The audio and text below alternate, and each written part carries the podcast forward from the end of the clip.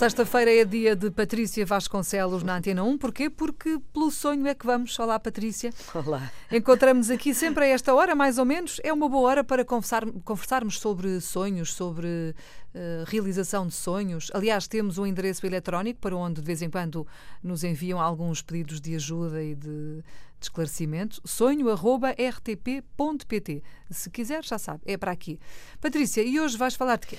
Olha, hoje curiosamente vou falar de. de curiosamente, quer dizer, vou, vou, continuar um bocadinho na mesma tecla da semana passada para terminar, uh, acho que esclarecer todos os detalhezinhos em, em relação ao ator estar contactável, uh, atender o telefone, etc. E então, nesse sentido. Um, eh, houve, houve, houve, houve, aqui um caso muito curioso que eu gostava de partilhar, que é a questão do voicemail. A questão hum. do voicemail. O voicemail caiu em desuso completamente. Uh, o WhatsApp veio alterar completamente isso, acho eu. E um, antigamente todos nós tínhamos um voicemail, uns mais personalizados, outros não, uh, e deixávamos os ditos recados que depois iríamos ouvir caiu mesmo completamente em desuso. No entanto, a maior parte das pessoas esqueceram-se de desativar o voicemail. O que é que acontece? É que eu, no meu caso, quando, quando estou a, a telefonar a alguém ou a dar uma boa notícia ou a dar uma menos boa, um, em princípio depende dos casos, mas posso mandar um SMS, mas há momentos em que eu preciso mesmo de falar com o ator e que liga ao ator e o ator não atendeu porque está a trabalhar ou porque não pôde atender. E ouve-se aquela voz irritante vai... lá do outro lado. De momento não posso atender, agradeço, deixa a sua mensagem, se quer ao Exatamente, sinal. Qualquer pronto. coisa do género. Isso já é uma mensagem personalizada. Uhum. Há uns que personalizam com graça, há outros que não dizem nada, que tem só a menina do lado de lá que diz deixa a sua mensagem para, a seguir ao sinal. E repete o número de telefone e deixa a sua mensagem para o sinal. E o que é que acontece? Quando o voicemail está ativo, eu, obviamente, deixo um recado no dito do voicemail que na maior parte das vezes o que acontece é que o ator te liga de volta uh, e eu digo, ouviste a minha mensagem? Não, não, não liguei-te direto. Pois. Pronto. Portanto, andas um bocadinho a falar para o boneco.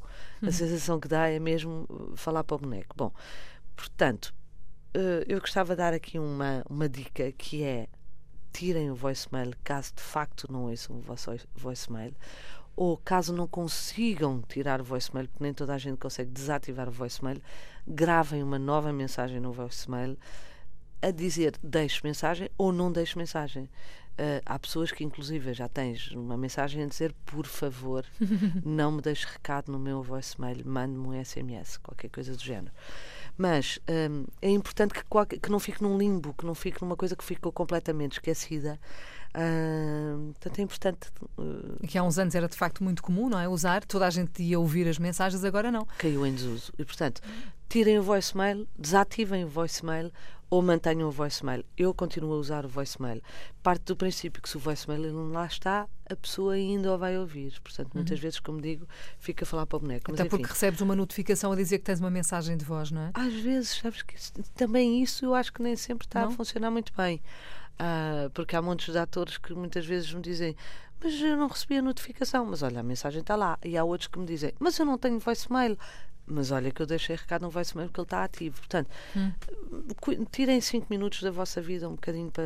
Isto é válido para qualquer outra profissão ou qualquer claro. outra pessoa, não é só para os atores. E, e, e, para terminar de vez este assunto do, do, do atender ou não as, as chamadas. Hum, da comunicação. É, da comunicação é, uh, por favor, mesmo que não conheçam o número de telefone, se estão à espera de uma resposta de um trabalho, atendam mesmo o número que não conhecem. O que é que pode acontecer se eles não atenderem? Às vezes pode estar. Há uma segunda vezes... oportunidade ou não? não ou fica por ali? Se, se sou realizador e se eu precisar mesmo muito daquele ator, claro que vou insistir.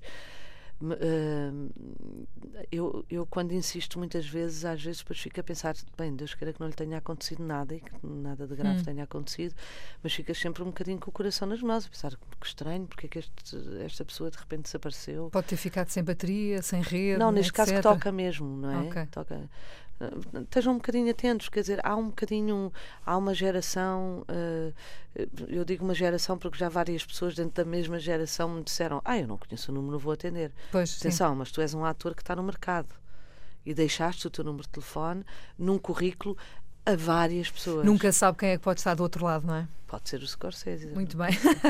Patrícia, obrigada por teres vindo. eu. Patrícia Vasconcelos, pelo sonho é que vamos à sexta-feira na Antena 1. Pode contactar-nos sempre que quiser através de eh, sonho.rtp.pt é o nosso endereço eletrónico. Para a semana a mais.